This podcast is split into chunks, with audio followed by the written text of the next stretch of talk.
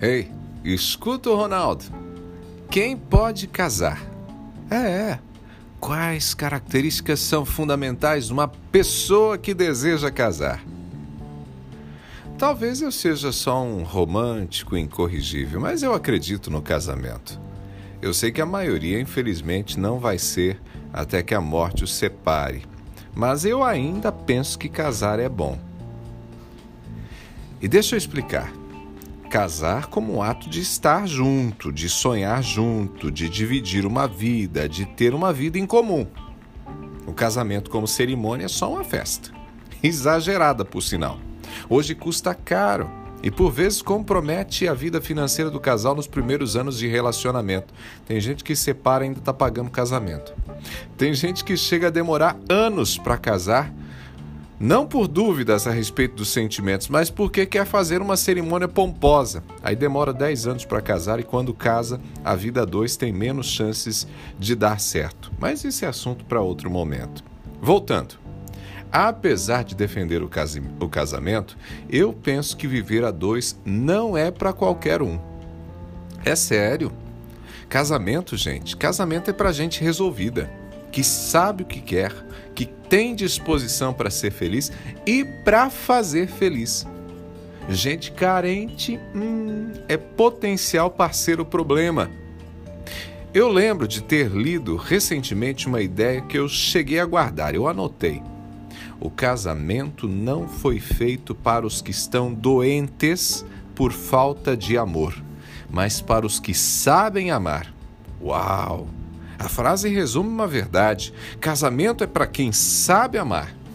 Quem reclama, quem pede para ser amado, vai ser infeliz e fazer o outro infeliz.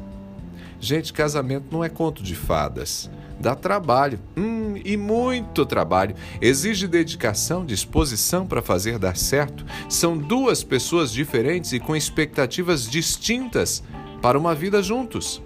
Se não negociarem direitinho, cada movimento dos antigos apaixonados vai criar um turbilhão de problemas. E tem que amar. Amar muito. Amar como ato de doação, porque virão dias em que você não vai se sentir amado. E se a sensação de não ser querido tornar-se uma cobrança, o que pode ser apenas uma situação momentânea vai resultar em desamor, em conflito, em crise e até em infidelidade. E o que eu mais gosto da frase que eu citei agora há pouquinho é que ela traduz algo que pode escapar num primeiro momento. Não é apenas ter amor pelo outro, é saber amar. Porque tem gente que ama o parceiro, mas não sabe amar. Ama, mas faz tudo errado. É, gente, existe jeito certo de amar e jeito errado de amar. Tem gente que ama, mas só machuca o outro e ainda diz: Ah, mas eu amo tanto. Ama, mas ama do jeito errado. Ama controlando, ama restringindo, ama censurando, ama tirando a liberdade e aí não funciona. E tem mais. Casamento não é para gente que está com problemas em casa, que sofre com os pais, que é carente e anda precisando de alguém que diga todo dia: Eu te amo. Esse tipo de pessoa precisa de tratamento, de terapia. Casamento é para quem tem muito amor para dar. Tem amor e sabe dedicar esse amor. E como diz o apóstolo Paulo, o amor é paciente, é benigno, o amor não arde em ciúmes, não se ufana, não se ensoberbece, não se conduz inconvenientemente, não procura seus interesses, não se exaspera, não se ressente do mal, não se alegra com a injustiça, mas regozija-se com a verdade. Tudo sofre, tudo crê, tudo espera, tudo suporta. E isso é amor, hein? Então, sim, tem jeito inconveniente de amor. Tem jeito inconveniente de amar. Saber amar não é se deixar consumir pelo ciúme e nem tornar a vida do outro um inferno por conta disso. É aceitar a diferença, ter disposição para perdoar.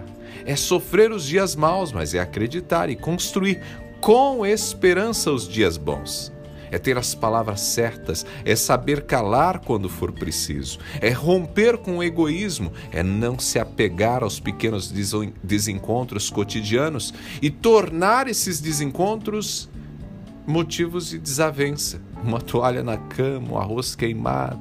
É. Saber amar também não é tolerar a injustiça no relacionamento. Porque quem ama o outro primeiro se ama. Gente que sabe amar assim é gente que pode casar. Pegou a ideia? Ó, se quiser repetir tudo que eu falei, é só pedir esse, essa mensagem, inclusive lá no Instagram. Eu mando um recadinho para você e aí chega o recadinho para você pelo WhatsApp. Arroba Ronaldo Neso, arroba Ronaldo Neso, lá no Instagram. Tô te esperando. Ah, e a mensagem fica disponível também no site da Novo Tempo. É só entrar lá, novotempo.com barra rádio, procura lá jornalismo e aí as mensagens do Ronaldo também estão por lá. Combinadinho? Abraços do Ronaldo. A gente se fala.